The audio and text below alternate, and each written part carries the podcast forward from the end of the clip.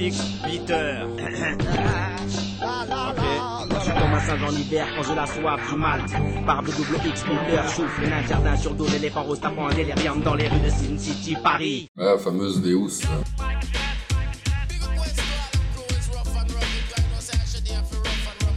La Deus, c'est une bière champanisée. Donc c'est un brassin de bière belge qui part en Champagne et là elle subit euh, entre autres remuage, dégorgement. C'est traité comme un champagne. Ça se boit frappé comme un champagne à 4-5 degrés et c'est c'est très très particulier.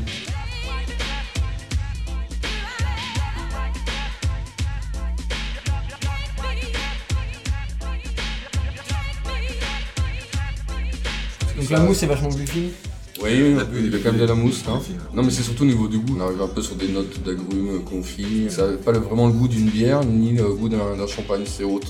C'est vraiment une expérience.